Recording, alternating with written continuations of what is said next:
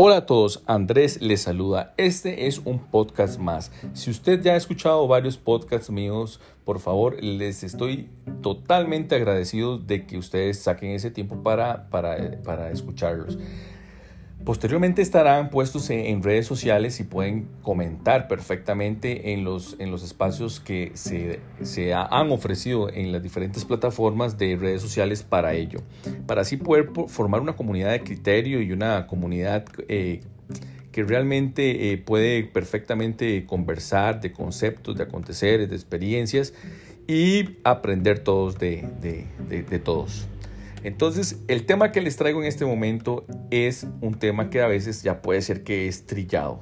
Trillado es repetido y repetido por muchas, eh, no sé, algunas ramas profesionales, sociales de, de, nosotros, ya de, de la humanidad.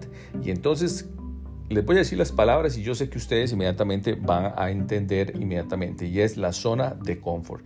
Esa zona de confort que a veces em, lo usan mucho como para la parte esta de motivación, para autoanálisis, eh, para hacer, no sé, un FODA en una administración, en una empresa eh, y también para, mm, para un, más o menos cosas psicológicas en el aspecto de estar entrabado en algún, en algún, no sé, en alguna experiencia o en alguna cosa que no te deja avanzar.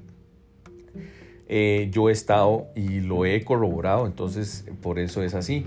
Digamos, para 2013, me parece, 2012, me, me despidieron y entonces duré un tiempo sin buscar, eh, sin encontrar e-, empleo. Sí buscaba mucho, pero no encontraba.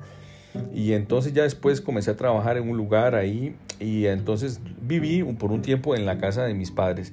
Y entonces en ese lugar no, no tenía que pagar plata porque era la, casa de mis papás. Debería yo haber sacado dinero y haberles pagado durante ese tiempo a ellos, pero realmente no tenía un salario como muy bueno. Entonces ellos vieron como una ayuda hacia mí poder entonces eh, poder brindarme ese lugar para poder vivir y mientras yo me acomodaba.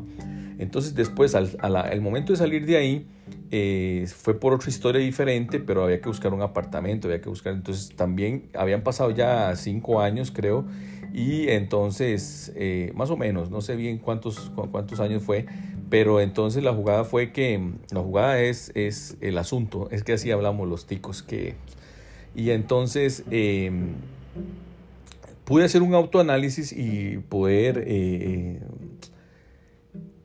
eh, analizar que estuve en una, en una zona de confort en el sentido en que no pude lograr como tener ahorros, no, no podía avanzar en X, tenía gastos, pero eran eh, ingresos que consumían gastos inmediatamente y no, no, no dejaba eso. Ese se puede decir que sería entonces las, estas, estas reflexiones o estas justificaciones que uno pone ante la zona de confort. Lo normal es que usted ante una zona de confort ponga muchas justificaciones. Ah, no hago esto por esto. Ah, no hago lo otro por esto. Ah, no hago eso.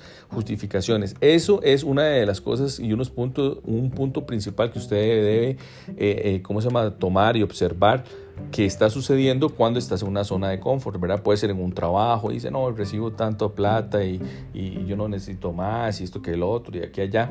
Y entonces eso te genera eso. Pero eh, tenemos un potencial gigante donde podemos hacer muchas, muchas, muchas cosas y a veces entonces no lo realizamos por eso, por habernos estancado en algún lugar donde estamos ahí pegados. Ahora, ¿por qué yo traigo este trillado tema para, para todos?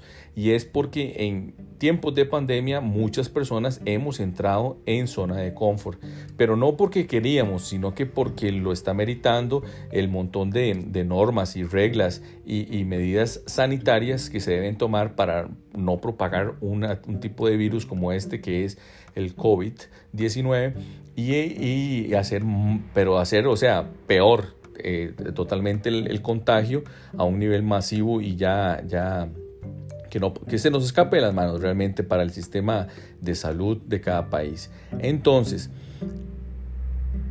para esto entonces puedo decirles a ustedes que en ciertas formas y en, eh, tirando un, poco de equilibrio, podríamos decir que a veces hay zonas de confort que son necesarias.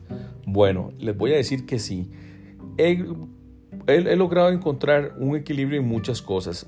Ya hace poco habíamos, ah, eh, eh, había ido yo como a una conferencia donde eh, la persona viene y dice, ¿Es feo ser egoísta? Y pues claro, todo el mundo se quiere quitar eso de, ser egoísta. O si, no, o si no lo es, si no lo ha confrontado, pues... Opale, esto es como un, un, blooper.